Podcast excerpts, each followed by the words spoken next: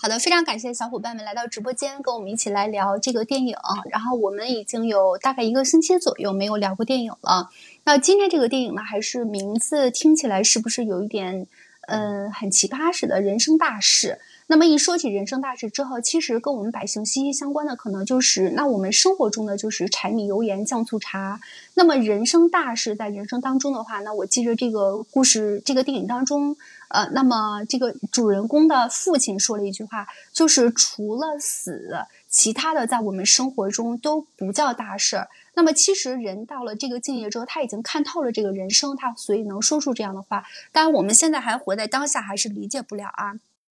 毕竟说我们能，我们达到这个这个人生大事的这一步，还需要漫长的一段时间。但是我们现在看，我们生活中每遇到的每一每一个事情，仿佛都是大事似的。呃，那么说到底，这个这个老爷子呢，他是呃，我先把这个故事情节跟大家说一下吧啊，然后大家一下子应该就明白了。等我把这个故事情节调一下。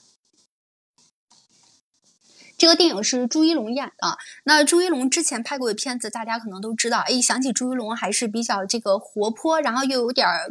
逗逼的这种感觉啊。呃，故事的主人公是围绕着这个朱一龙，这个在故事中的名字叫三妹，一听起来还是挺逗的啊。其实就是大家都觉得他是最小的一个孩子，呃，然后他上面有一个哥哥和姐姐。嗯，那么哥哥呢是提前走了，也是在一次见义勇为当中啊，他是为了救一个，呃，也不叫救，就是去他们这个行业就属于替人家办白事儿嘛哈，跟他父亲，他哥哥跟他父亲一起去打捞一个。呃，溺水死亡的一个孩子，结果呢是把这个孩子最后他他哥哥找到了这个孩子，当然找起来挺费劲啊，但结果自己也牺牲了，他等于拿一个活人换了一个死人，所以他父亲因为这件事情心里头一直也过不去这道坎儿，就觉得这个家里可能还是有一点背。当然，这个故事主人公这个孩这个老三的话，我们他明明是一个男孩，但是非要把他叫三妹呢，可以想象啊，就是全家人其实还是拿他当宝了，嗯，觉得这个孩子打小就是一。家家人一起宠着他长大的啊，但是因为他是一个男孩，所以最终呢，他还是要继承他父亲的这个白事的这个活儿啊。那这个三妹一家人呢，是世代相传的从事白事料理的家族。然后这个主人公三妹呢，是因为打架入狱了三年，在他出来之后呢，发现哎，他自己的女朋友跟其他的兄弟呃老六好了。呃，并且还有了老六的孩子，这这一点对他来说确实是一个打击。他心心念念非常喜欢的女朋友，长得也确实很漂亮。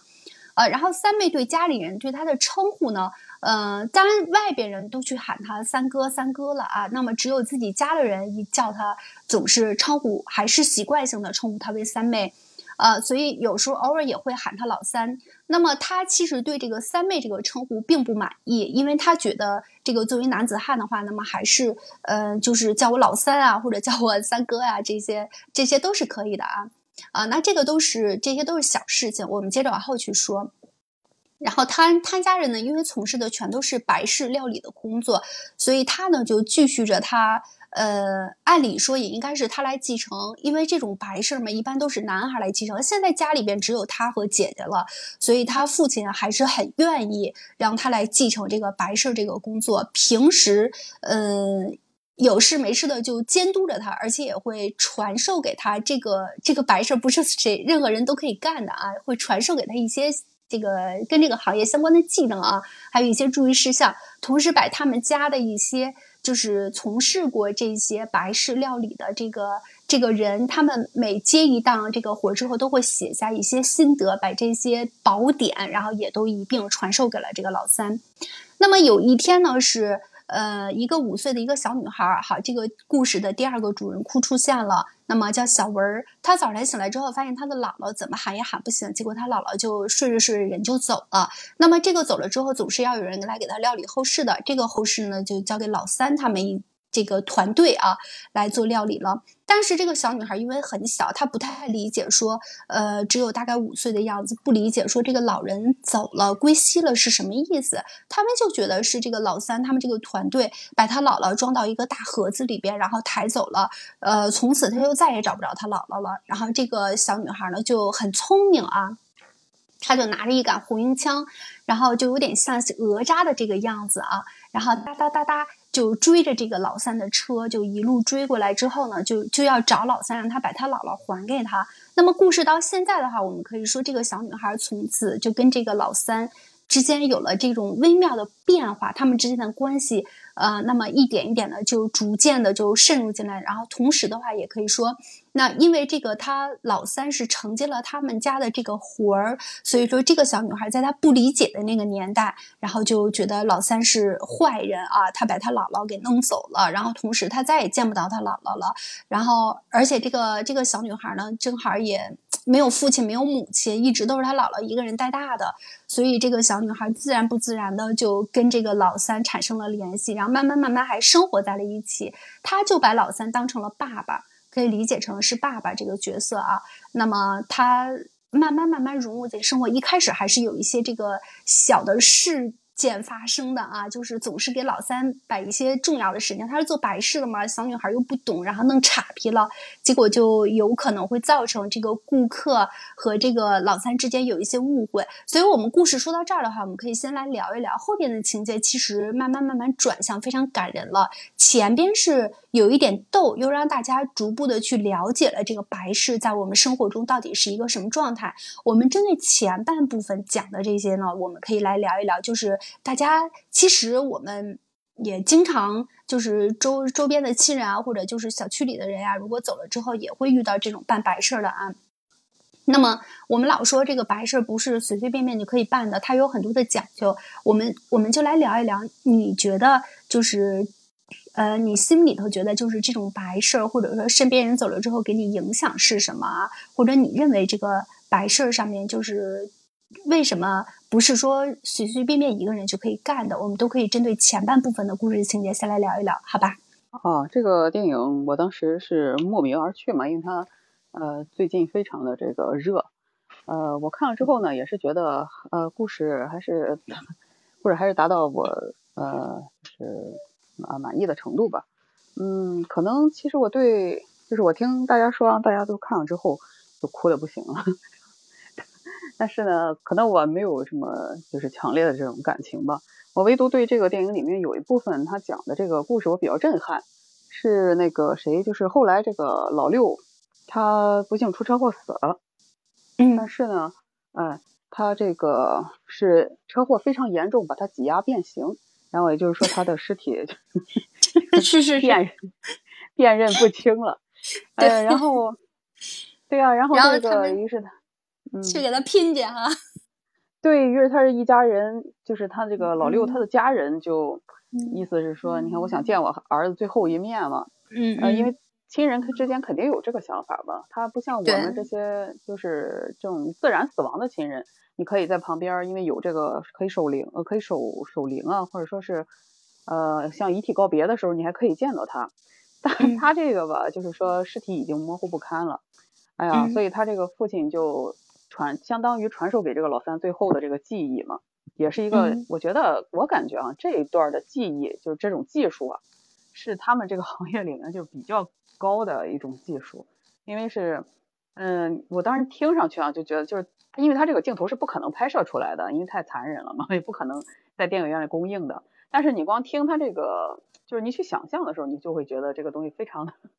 非常的不堪入目啊，一个尸体，然后呢，你还要用这个针去给它缝合，然后它的骨头什么在什么位置，然后要给它拼出来，然后最后再把脸缝上，哎呀，还有什么化妆什么这么这，然后就是我作为一个女的来说，我听着都毛骨悚然，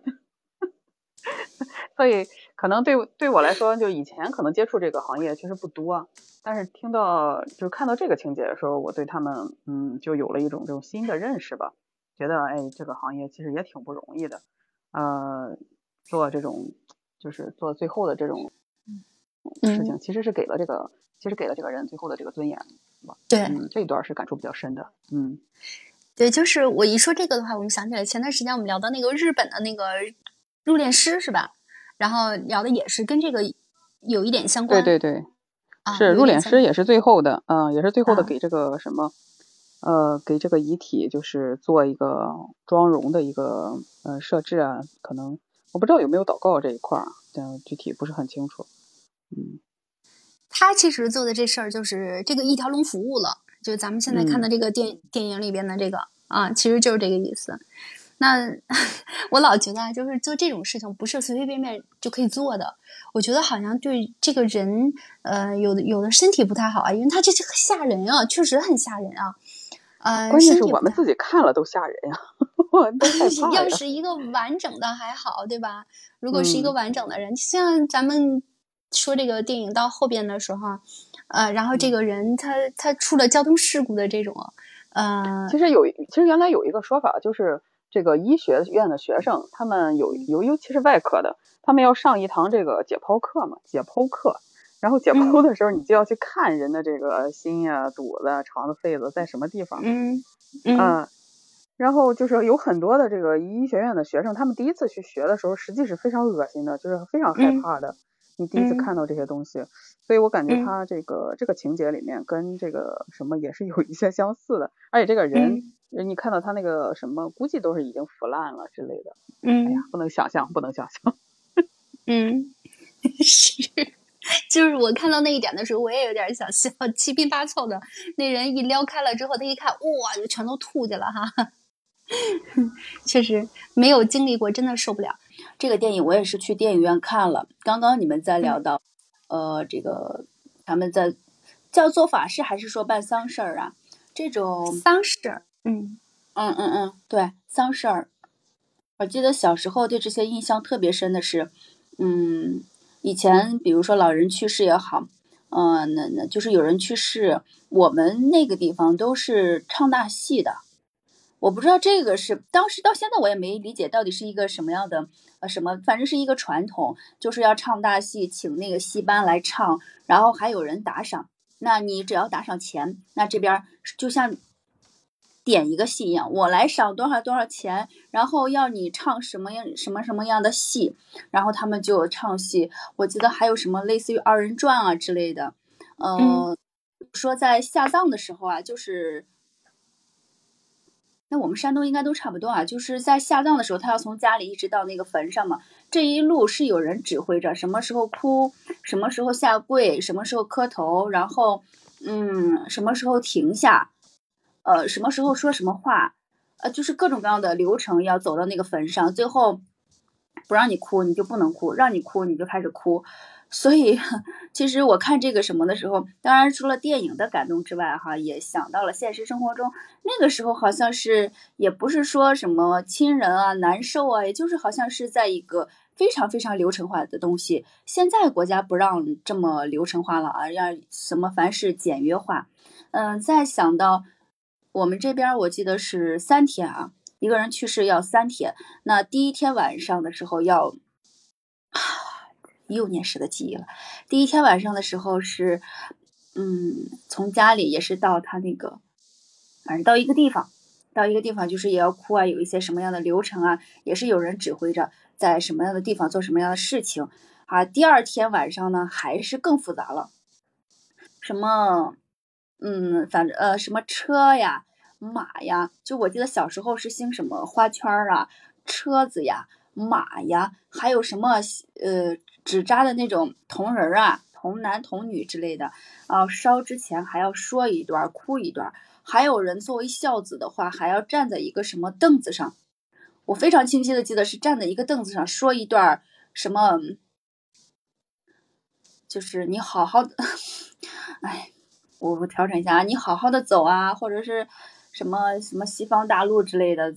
啊，具体什么我忘了，确实是幼年时的记忆。就是这三天，第三天的话就没有晚上了，都是白天，白天的进行，一般是在下午是正式的，从吃完饭是从那个家里一直到那个坟上，然后正式把所有的嗯骨灰也好，什么什么也好，放入这个坟里以后，嗯，然后就入土为安嘛。所有流程完成之后，好像是在第四天的时候，早上还有一次他的，呃，这叫直系的亲的儿女吧，要再送他一程去坟上。当然，这个具体的应该老人来聊，我就不太清楚了啊。那我就再说回咱们这个电影，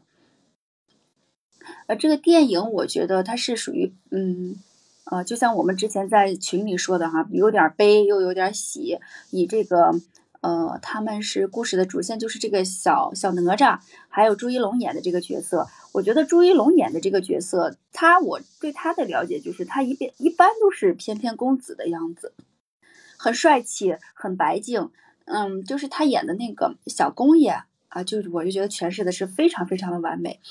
呃，在这里边就好像他的整体造型也好，嗯，什么也好，都比较糙啊，非常非常符合那个。嗯，咱们这个电影的那种角色定位，我记得有一个是他在嚼的，嗯，嚼的是槟榔吗？他们南方人，我怎么觉得像口香糖是槟榔是吗？我看他嘴里老有东西似的。对对对，老有东西，嗯，又加上他那个口音吧，我在想可能不是口香糖，嗯，可能是槟榔吧，就是一直在嚼着呀，做一些，我想想啊，他一直在嚼的是口香糖，看到过好几次。确实是口香糖，那好吧，我一直以为是听了是口香糖。呃，它是有一个，刚才你们聊到这个环节了吗？嗯，那个环节里有一个，他是说他那个谁说，嗯，什么三十万买下他爷爷啊，买下他爸爸那个房子嘛。他说好的，对，啊，然后这个小孩儿，这个小哪吒就给他介绍了一个活儿。嗯，这个活儿就是一个活人，他想体验一下怎么他去世时候的是什么样的场景。他说那就是多少钱嘛？他说我三十万，对，三十万啊，三十万那个那就三十万就有三十万的场景。好家伙，嗯，一堆人啊，穿上那种那是什么装啊？皇帝的，古代的。然后对对，让那个妆打上呃妆化上，服化道全部到位，然后让老爷子躺在那棺材里，他们就开始。呃，什么时候唱，什么时候说，哎呀，我觉得那个地方倒是挺热闹的。最后他儿子来了以后，嫌弃他给给他们丢人嘛，就那个场景吧。其实，老人就是那个地方是有哭有笑的。就是他演的时候，那准备工作到知道他哭，都是觉得挺好玩的。但是他他儿子来闹之后，再加上后期他跟他儿子的一些对话什么的，就觉得还是挺那什么的，挺伤感的。我也是在电影院。跟着哭，当然是我自己看的。哎呀，也没有人给我递个纸巾，就 一直在哭。嗯，我对朱一，我说一说朱一龙吧。嗯，那个因为场景你也嗯什么过了，我觉得在这里边有些场景，嗯，虽然咱们在聊人生大事，应该说一些他积极的一面，但是他确实也有一些我认为不足的地方。就是朱一龙在我的那个一直对他那个演员的感官中啊，他是非常非常到位的。演的特别的好，演什么像什么，呃，但是他在这个里边啊，我倒觉得，嗯，有些地方可以，嗯，用我的感觉来说是不怎么完美。那比如说他哭的地方，我记得他接接了一个电话，说是什么老爷子去世了，他是那个，呃，反正是先听到惊讶，然后再，呃，笑，然后再哭，反正笑哭就这样穿插的这样的一个演绎方式嘛。我是觉得并没有很打动我，不够真实，但是他确实是一个演演戏的演绎方式。那我如果说演绎方式的话，我觉得，嗯，人家说，嗯，他演不好，你能演好吗？当然我是完全演不好，但是我作为一个观众的话，我觉得他可以用更好的方式，更感受性的方式去演这个会更好。再有一个是他和那个小哪吒，小哪吒不是被他妈妈接走了，接走了回来之后。他自己找回来了，他们一直找哦，那个终于在那个街道的路口，他们两个相见了，是吧？对。然后呃，小哪吒也是好像也在哭吧。然后这个朱一龙演的这个男角色，就是那种感动也好，那种惊喜也好，那种失而复得也好，我觉得就这两处，包括这一处，真实。对对。没有，我觉得有一点点，嗯，他觉得是表演过度了。对对，就是演演技太明显了，但是没有那种真实的感受。可能是如果我没有孩子的话，我看这一块儿，我觉得啊，演的真好，哎呀，哭啊！但是有了孩子之后吧，你就觉得那个感受差那么点意思。呃，其实他怎么说呢？这个电影我感觉和那个什么，就是叫《送你一朵小红花》，其实这样类型的电影在国内这种，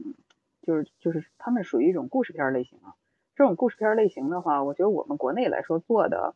呃呃比较的比较的，就是普通吧，可可以这么说，就不能达到很精良的一个状态。呃，你比如我最近去看的那个，呃，引入尘烟，他这个就海清的那个表演啊，就比较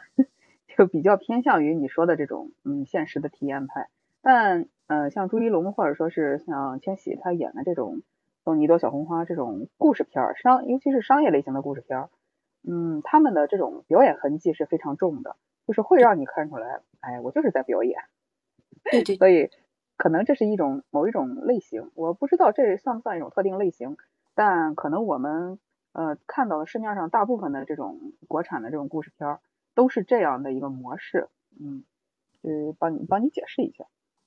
哦哦哦，对对对，我就感觉他们是在演，就是我看到的，我也是，就是那种演的感觉吧，不是真实的事情发生那种身临其境的感觉。但是人家导演就是，就像你说的，可能这类电影就应该这么演，那他们就是符合这个标准演。也不能说演员演的不好，就是那那那肯定是幕后工作呀，什么什么都得前期呀，就这么研发的，就这么一个剧。嗯，好的好的，呃，被你看穿了。好，其实就是我在看的时候啊，我一度觉得这是中国版的入殓师，但是它又不一样。嗯嗯。因为就是他根本的区别在哪里啊？就是他爸爸，就这个莫三妹的爸爸，他本身就是算是祖传的这这项手艺吧，一直在做这件事情。然后那个小林大护士被生活所迫，不得不干，所以他还是不一样的。那其实这整个来说的话，呃，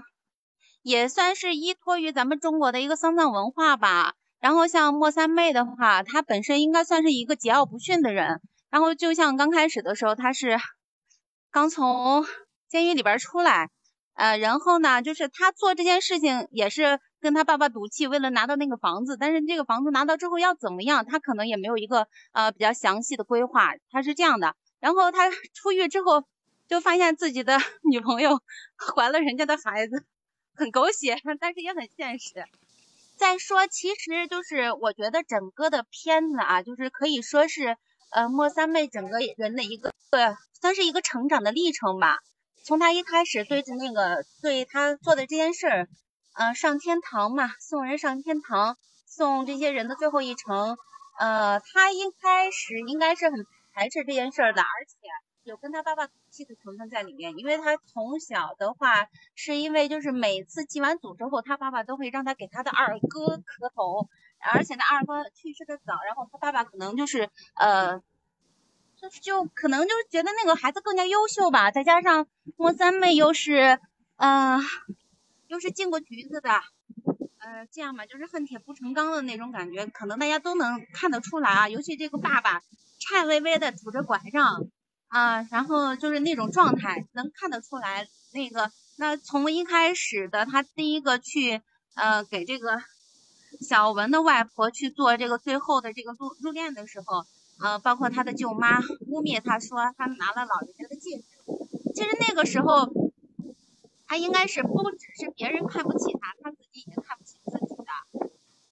那就是他那个朋友，我忘了叫什么，叫这个贱人是吧？他虽然骂的很难听，很很那个什么，但是一针见血的就是这样的。那你不是不是不只是因为别人看不起你自己，自己也看不起自己。那所以在面对那个小文的舅妈的指责的时候，他直接做的一件事儿是什么？直接把把衣服给扒了。就看到这个地方的时候，你会觉得就可能视觉上的冲击会比较大，因为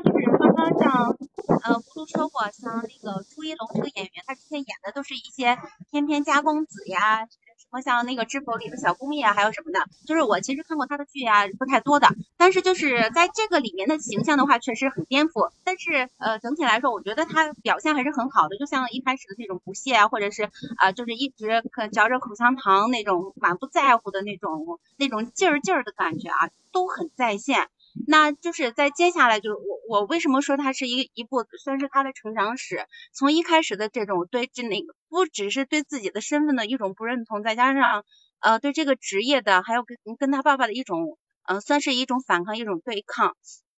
然后再经过小文这一系列的呃大闹灵堂呀，然后去找外婆呀等等的。然后到后来实在不耐烦了，他就觉得这个孩子就是他的一个克星，然后他就告诉了他的外婆，就是呃被烧了变成烟了。然后孩子一直在哭嘛，虽然说就是不是那种撕心裂肺的哭，但是呃也很感染人。然后最后他告诉他，你的外婆变成了天上的星星。然后在睡觉的时候，他就发现这个小孩子不见了，然后他就拿着。他的那个手表一边听着他外婆的声音，一边看着天上的星星。那个时候的时候，就是呃，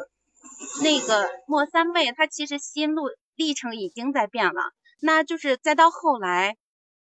再到后来就是呃那个小女孩的葬礼吧，就是私人定制的骨灰盒被小文画上了那个。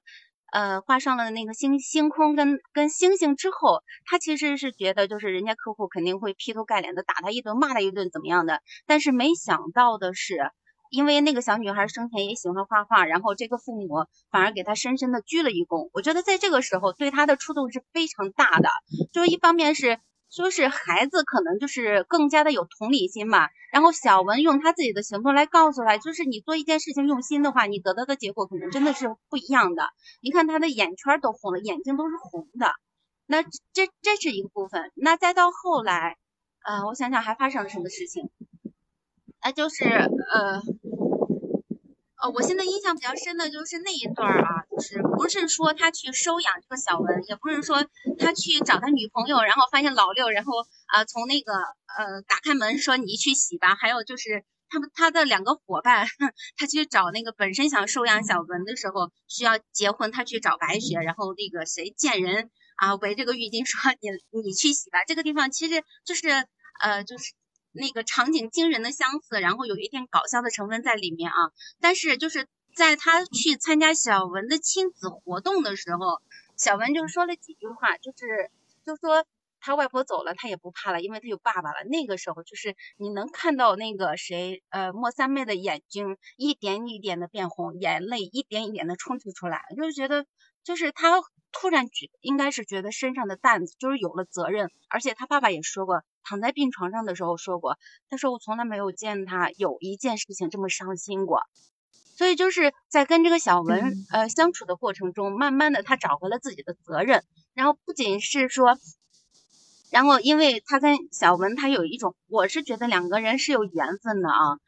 嗯，这个缘分是啥？虽然说，我觉得你是我的克星，然后你又把我的生活搅得天翻地覆，然后你又给我这样惹祸那样闯祸的，但是就是慢慢的，他在给他擦屁股的这个过程中，然后他就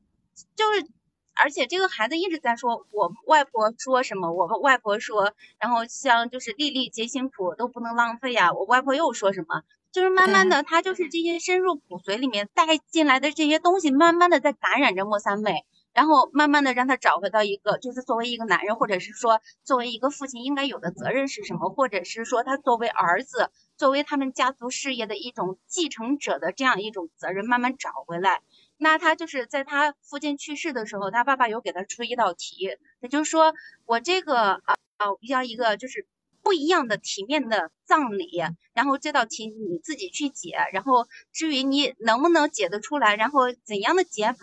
如果说你找不到答案的话，他就一直在那个奶粉的罐子里面待着。那最后，因为他姐姐的一句话，就是把骨灰扬上天，然后就是很不经意的一句话，让他想到了怎样给他爸爸一个体面的葬礼。然后最后就是在他爸爸的骨灰升上天的时候，他接到了呃小文妈妈的电话，说小文丢了。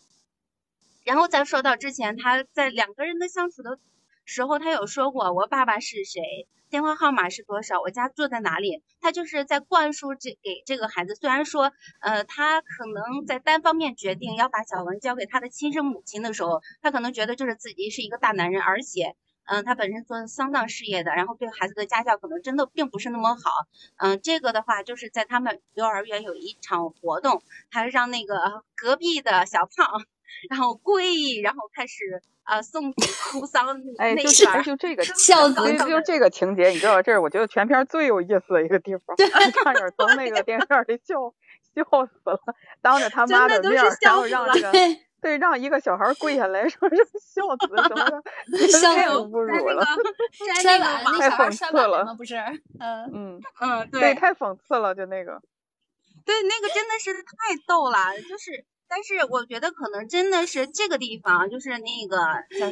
叫谁莫三妹，呃，知道了这个事儿之后，她不是后来呃去拉着小文就还跟大家道歉嘛，嗯，所以就是在那个小文的母亲找过来的时候，她可能觉得就是孩子跟着母亲会有一个更好的生活和教育环境。对他的未来可能会更好，但是后来见人跟那个白雪他们就是啊，见人骂的骂的他狗血喷头啊，就是觉得他很自私，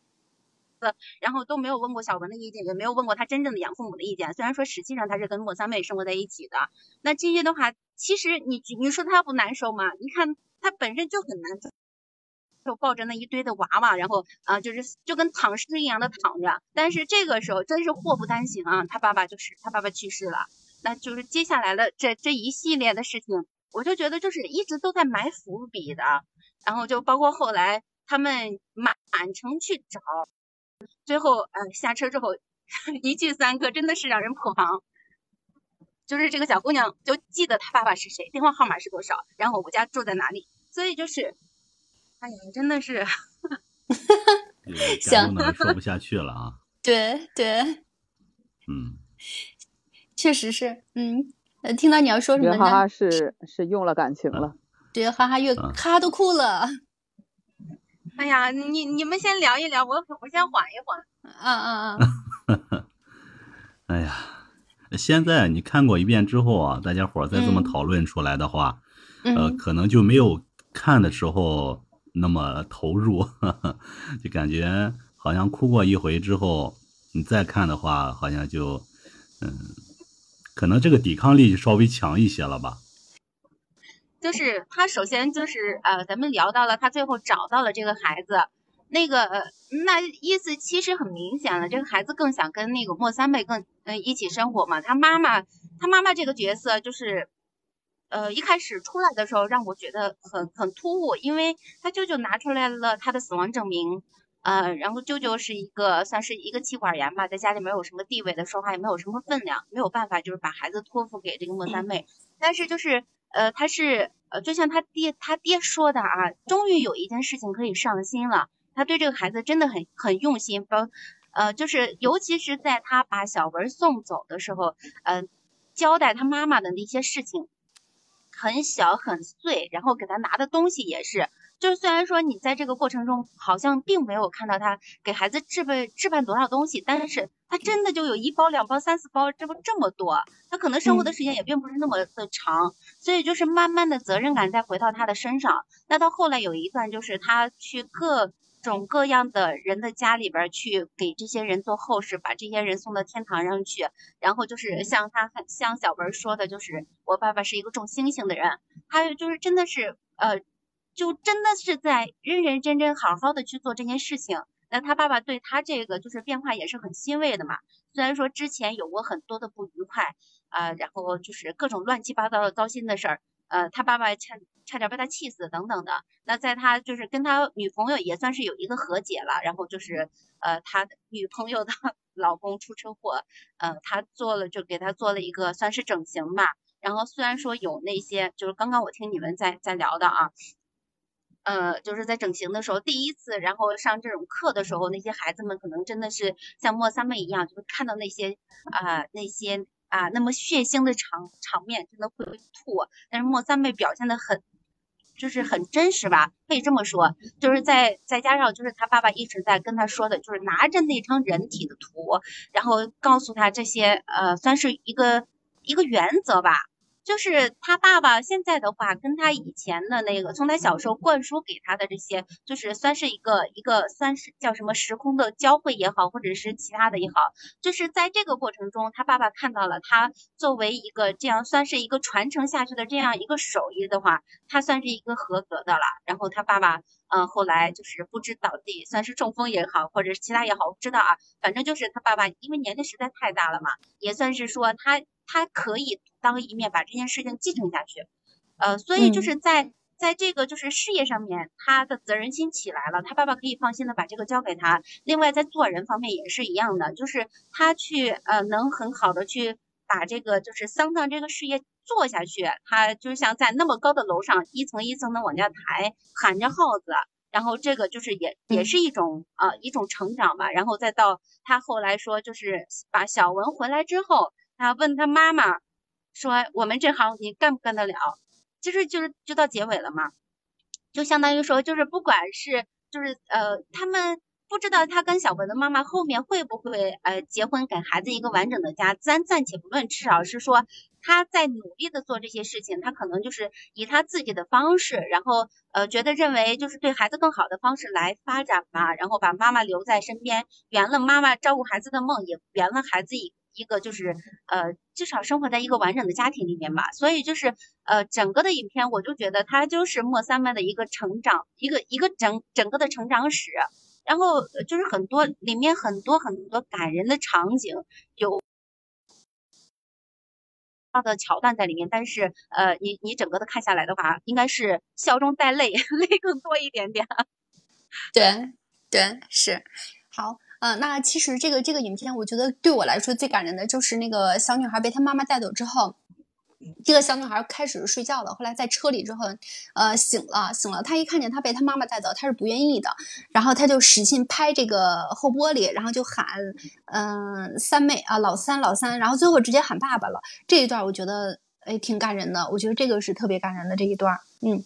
嗯，对。其实还有一点，我想补充一下是什么？就是这个小女孩。呃，就是小文跟三妹在相处的过程中，然后慢慢的教会了三妹一件事儿，我觉得啊，就是你你做啥都得用心，然后就是在呃，那三妹就是在在在小文的心里边，三妹是无所不能的，她就是孙悟空，她就是齐天大圣，然后包括她说就是我外婆就是我的表坏了，然后你能不能就是让我再听到外婆的声音？她真的是啊，就是用尽了自己的人脉，然后她那一沓的。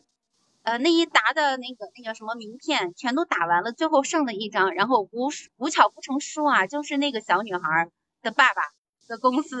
然后去了说，如果说这一些人不能帮你恢复数据的话，那就真的没有办法了。但是好在是，呃，皇天不负苦有心人嘛，可可以这么说啊，就是也算是老天欠老三，啊啊，然后让他把这个数据给恢复出来了，嗯嗯，就是在在那个什么，就是其实那个时候他。已经跟他的跟小女孩的妈妈达成了一个协议，三天之后把孩子给他嘛，然后也也算是就是没让他没有遗憾的把孩子交给妈妈，但是就是最后还是这样的，就像悠悠说的，就是这个这个小文在跟他的相处的过程中，然后慢慢的认可他，一开始他就觉得你是把我外婆拉走的人，你要把我外婆还给我，后来呢？呃，三妹就告诉他，你外婆变成烟了，就没了，再也回不来了。你外婆死了，那这个的时候，他其实一点都不会照顾小女孩的心的感受的，因为他很不耐烦，然后他混得很不如意，生活不如意，心情也很不也很不如意。那到后来，他跟他说，就是外婆会变成天上的星星。呃，然后到后来，这个小女孩直接理解成我的爸爸是种星星的人，就是他呃养父母也都是种星星的人，所以就是慢慢的在这个相处的过程中彼此感动着，然后呃，然后小女孩就是呃也让老三学会了干什么都要用心嘛，然后就是尤其是在那个定制的骨灰盒被画满了星星之后，呃，这是一种，那在后来的相处的过程中也是，像女小女孩一开始就是一直在说。啊，在拍着那个玻璃叫老三叫三哥，最后直接喊成爸爸。爸爸，对这个真的是，我觉得那一句爸爸直接让人破防，跟后面的就跟后面小姑娘，呃，在就是跑回来找到老三直接的那一句老三这三哥一样，让人真的是特别破防的。就是你将心尽用心去对待这个孩子，孩子是能感受得到的。所以最后的结局也是很好的嘛。老三完成了他呃身份呃事业加上感情，还有就是他整个呃人性当中的一个蜕变或者是成长之后，然后结局是非常圆满的。我觉得就是为什么呃我觉得看完了之后，就是我没有去看一些豆瓣的评论呀、知乎的评论，其他评论我一直都没有看，我一直在等着咱们一起聊一聊这个。你说的真全面，是的，是的。好的，好的啊，那那个哈哈，整个把这个电影的这个过程全都给我们捋了一遍，就是看过没看过的，看过的等于又复习了一遍，没看过的我们把这个电影的这个整个过程基本上全都了解了。嗯，还是哈哈真的是挺用心的了，这部片子。啊，对对对，这这个环节一点不落呀，问题是他捋的这么顺畅。我觉得我看的是这个，不是你俩看的是一个，是咱俩是是是一个感觉。感觉情节跟哈哈师姐说的不是，就是你知道吗？我看了听涛写的，我看的我看听涛写的了，我就觉得我们俩看的不是一个电影，好多情节有出入。对，那个关于借三十万那个事儿，我们我没说啊。他那个三十万那个，刚才哈哈师姐说是就是这个小文的奶奶啊，小文的这个姥姥活着的时候，对吧？活着的时候对他对他们对他帮助挺大的，他也想帮小文一把，呃，所以那个钱是关于房子的拆迁啊。啊，这个三十万其实就是他起因不就还是不就还是那个呃三妹的爸爸对他看不上嘛，然后他就想想方设法的赶紧把这个房子弄到手里面，然后他就是赌气，然后话赶话说到那儿三十万五十万还是一百万，这个房子你能给我？他爸爸就告诉他说，三天之内你搞出来三十万，这个房子就是你的了。其实他爸爸是觉得他根本完不成的，但是就是在之前我不是说过吗？他觉得这个小文是他的克星啊，那就是小文其实他就是找到了他奶呃他外婆的一个舞伴，然后呃去他这个舞伴是想要办给自己办一场呃葬礼，生前办葬礼，这个本身就是嗯没。就是那个人，就跟他说嘛，我我给你三十万，你给我办一场这样的葬礼。嗯，他其实只有可能，我觉得更多的就是为了帮他吧，尤其是一个小姑娘去找到他。那这个就是是不是真的可以这样啊？现实生活当中那么小的一个孩子啊，那你去就是现实不现实，咱暂且不说。但是就是老爷子的一番话，就让这个莫三妹儿就是慢慢的感动在心嘛。就是这个小孩子看到了他的难处。呃，就跟他呃，跟这个呃爷爷就跟他说，就是三妹遇到了难处，你把我我外婆生前留下来的钱帮我取出来，虽然没有多少，这小姑娘但是她不知道，没有概念的，那所以就是呃，其实这就是那三十万的。啊，其实这个情节里面，这个老大爷他好像是后来还说了一个，他除了帮这个小姑娘解决这个问题之外，他其实也是还有他一群儿女。对他很反感他的儿女在在争夺对他的这个跟遗跟遗产似的一种东西，所以他他感觉这个他活着的时候这些孩子都不孝顺啊，还不如把这个钱直接就像捐出去一样，嗯，其实也是在讽刺他那些儿女吧，嗯，对啊，所以这个里面竟然还有就是社会热点，对不对？还还有一点就是，嗯 这个让人感动的地方就是在幼儿园里头这个。呃，小文和这个莫三妹，他俩就是他喊他爸爸的时候，莫三妹拥抱他那一瞬间，哎呀，突然就感觉有点人群不近了。嗯 对，还有就是你能看到朱一龙这个演员，就不得不说这个演员了。他就是小文在说这些话的时候，这小孩子嘛，就是童言童语的，但是也最最是真心嘛。在说的时候，就是他一开始外婆走的很害怕，但是他现在不怕了，因为他有了爸爸。然后那个。朱一龙的眼睛真的是肉眼可见的一点一点变红，那眼泪一点一点的出来，我的妈呀，真的是不得了！我觉得那小孩演的特别好。对。哦，对对对，这个小孩火了。对，后来这个小孩连他爷爷都喜欢他，是吧？他等于把这这这俩对这俩给搓在一起了。嗯。对，也算是就是缓和了他们父子之间的关系嘛。然后他不是说就是我带你去找他，然后他怎么听你？你就得听我的，就得听我的。你要是爷爷，真的就叫。哎呀，这小朋友真的是太不得了了。嗯嗯，是的，是的。好的，那我们让那个麦上还有云云在天边也在麦上啊。那么我们让那个云云在天边跟我们一起来分享一下这个电影，好吧？哎，方便开麦吗？云云在天边。嗯。之前各位说的都挺全面的了，包括情节啊什么的，我就我就说一些看完了之后这些呃边边角角的一些有趣的东西吧。呃，一个是我觉得国产电影的话，尤其这种小制作、小成本的，近年来这种票房黑马，呃不太多见。上一个可能走这种温情治愈路线的，可能就是呃李焕英吧，是吧？贾玲的那个电影。嗯，然后呢，我看了一下豆瓣的评分是七点三，好像猫眼的高一些吧，九点几。嗯，所以当时是冲着这个高口碑去看的。嗯，然后在我的印象中，跟这个死亡啊，什么呃纪念过祭奠过去，就是自己的亲人呀，或者是这样一种题材的一个电影的话，在我印象中比较深的就是。皮克斯的那个《寻梦环游记》，呃，就是他是也是聚焦自己，就是自己的亲人嘛，在去世以后，然后如果有人还在惦念他呢，他在这个世界里就不会消失。他当时是聚焦了那么一个主题，但是咱们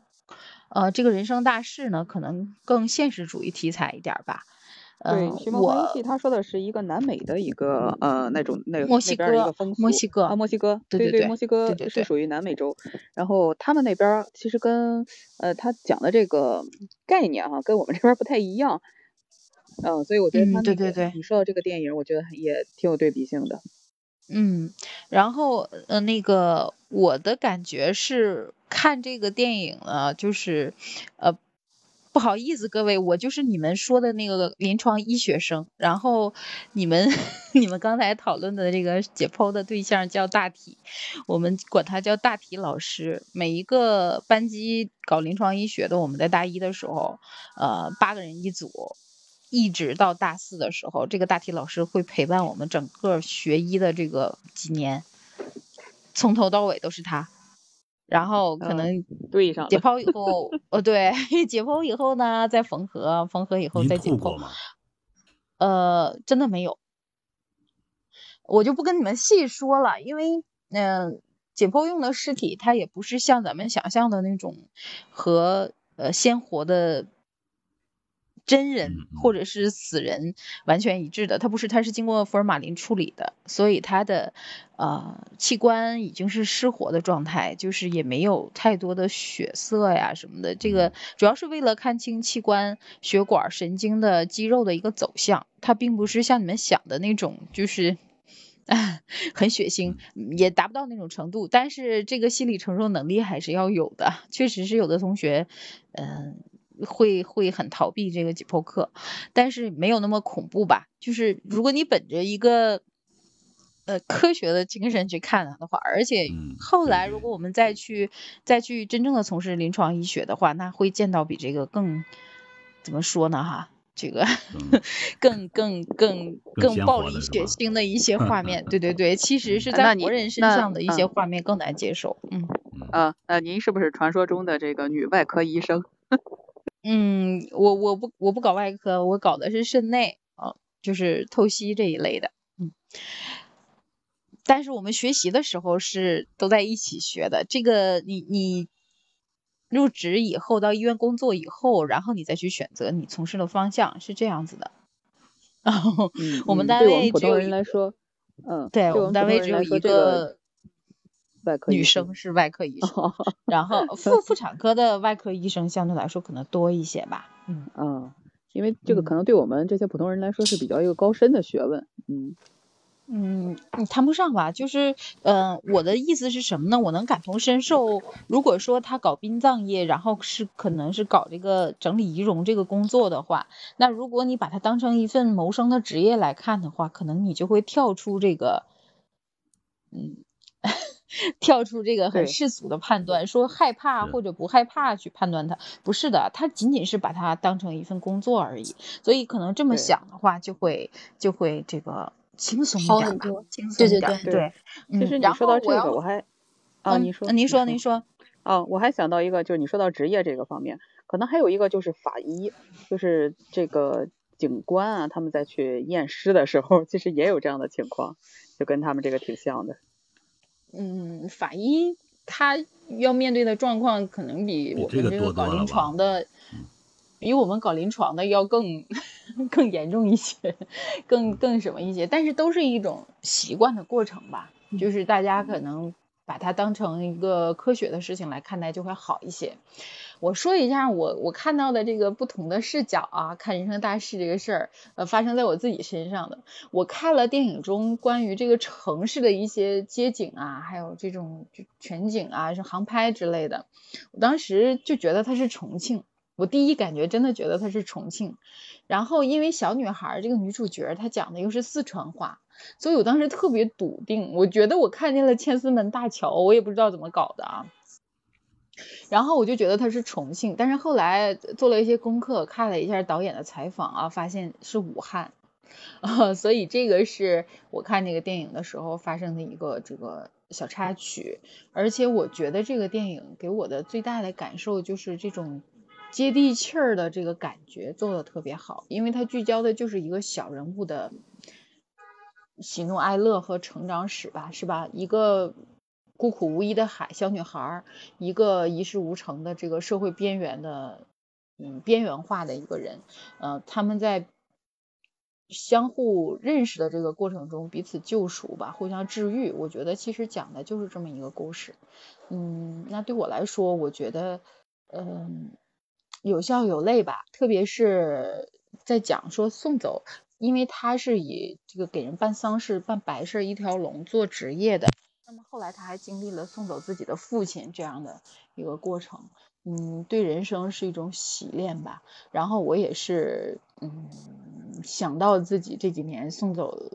几两个亲人嘛，就特别亲的亲人，所以就是，呃，推己及人吧，也是非常的感动。然后我觉得就是，呃，为什么古人都说四十不惑，五十而知天命？可能就是因为我们经历了，嗯，那些年轻的时候，我们看见别人家里发生白事啊，或者是。送走亲人这样的事情，可能觉得离自己特别的遥远。但是有一天，当你不得不自己去面对这样的事情的时候，你会觉得你对人生、对对这个生死的一些看法，很多事情你会你又上升到了一定的思维高度去考量它。就是这也是我们必必须要面对的，然后可能也是人生成长的一个过程吧。嗯嗯，这就是我的一些看法，跟大家分享一下。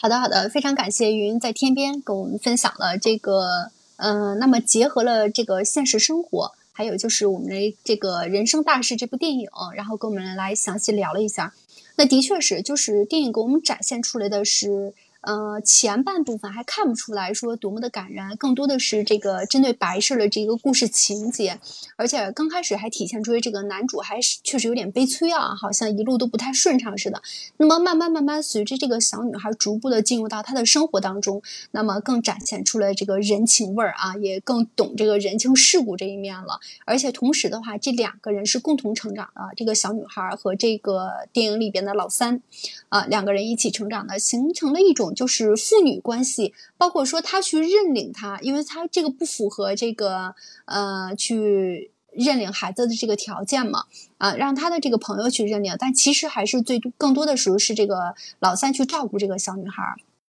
所以我们能看出来，就是我们要怎么去理解这一段故事情节。我我感觉就是缘分这个东西也是两个人走在一起，然后同时也是互相牵绊着，分不开，也就是这样一段缘分。让两个人都共同成长起来了，所以故事给我们展现出来看点还是很多的啊。刚才那个，我我昨天看的时候哈，有一个情节我没看到，就是，呃，三妹她那个不是帮那个小文去修复，呃，这个已经坏的那个手那个电话手表，对吧？她是想把她那个外婆的这个声音找回来。嗯，刚才哈哈师姐说。嗯，他是最后找到了小文爸爸那个公司，但这一块我怎么感觉我好像没看到呢？是找到一个公司，那但他怎么是找到了他办丧事的那个小姑娘的爸爸，不是小文的爸爸。哦，办丧事那个小姑娘她爸爸。哦哦哦哦哦。对，他是有一个公司的，就是，呃，他可能都不记得这个人是谁，但是找到的时候就是才发现是那个人，反正我是这么觉得的啊。但是就是正好嘛，你用善意对待人家，人家也会帮你最大的善意，至少人家是这么觉得的。这然后最后还是呃帮他恢复的数据，真的那段也是很感人的。嗯，是的，你你的感觉没错，是那个小姑娘的父亲。哦，啊，这个我还真是没注意看，因为我看那个他老跳帧，所以有的地方我倒回去看呀，再过来还是跳帧的，所以有 的地方可能就晃过去了。所以你要下载了之后再看。呃，下载之后看也是那样的。哦。嗯嗯，这个呃，这个故事呃，这个故事我感觉真的是，嗯，喜怒哀乐都有哈。这个唯一搞笑的那个场面，刚才咱们也说了，呃，就是这个小文在幼儿园里和那个搞婚庆的那家那个呃那个小男孩啊，他俩他俩演了一出 上演白事的孝子，对对对，小品。嗯，呃，就这个地方是最搞笑的一点吧。你其他的，就像三妹最开始就是从人生的不顺开始啊，嗯，但是从这个片子从头到尾都反映出了这个三妹这个人还是，嗯，内心还是很温柔的啊，嗯。对人对事还是很用心的，嗯，很柔情的一个人，嗯，对，是的，是的，是这样。非常感谢大家呢，在直播间跟我们一起来聊了人生大事。这个电影展现出来的这个更多的看点呢，很多小伙伴可以把它解读成，有的是觉得很逗啊，有的是觉得这个知识面更开阔了，还有的觉得是很感人。其实它展现出来这三个层面的话，我们在同一部电影里边都能够体现出来。那不被我们更多的了解的这个白事的话，那在这个人生大事里边，让我们一下子了解到了，哎，原来人走的这个过程，这个瞬间的话，还需要经历这些。也许在我们以后。那么，其实每个人多多少少都会经历啊。那么，不是为自己经历，也是为别人去经历，所以也会有一些知识储备。那不一定看了这个电影之后不是坏事儿啊，能够给我们了解到的人生生活中的一些常识会更多。同时的话，故事展现出来的就是，那么善良的人，呃，终归是会有一些好的结果的。包括说你在你的生意中或者你的愿望当中都会大有所成，那么都是这样的。包括来到你生命中的每一个人，其实都是有缘由的。他不是平白无故来的啊，所以我们去感谢生活，去真诚的去面对生活，就是对我们热爱生活的一个最美的一个诠释。人生大事，看到这个故事情节中呢，那么这个老爷子说的一句话是：除了生死，真的没有什么可大的事。我们当下觉得已经大的不能再大的事，那么包括说离婚也好，包括说升职降职，这个辞职啊，被这个调岗也好。那我们当下认为已经非常大了，不能再大了。其实翻回头去，过段时间你再去看的话，啊，那么这也不叫什么大事了，就是觉得小的已经不能再小了。尤其是在过几年之后，你再去翻回头去看，觉得哎呀，那都不叫事儿，就是人生中必须要经历的一些。一些小小的一个环节吧，还都称不上坎坷啊，只能说是一个环节。那么我们在面对人生大事的时候，同样也是。那么如果人真的早早晚都要走到这一步，走到这一步的时候，我们也真的只能是坦然的去面对。如果能做到像故事情节中这个老爷子这样，那么呃坦然的去面对自己的这个死亡的话，那么其实也。不常说没有白来人间一趟啊！好，那更多的话其实不便在直播间说，说多的话有可能会封封直播间的啊。我们就是看到这个人生大事之后，能够给我们带来不同的感悟，就已经是非常好的一种结果了。好，很期待小伙伴们经常来我们直播间，跟我们一起来聊电影。呃，我们争取每周呢能抽出两场中午的时间来聊，所以喜欢的小伙伴呢可以关注一下主播，把掌声送一送。那么，如果还有没有聊到的地方呢，在这个节目上架之后的话，那么可以在评论区里留言啊，期待小伙伴们持续关注我们，好吧？好，那我们送完掌声，今天的节目就到这里了，好吗？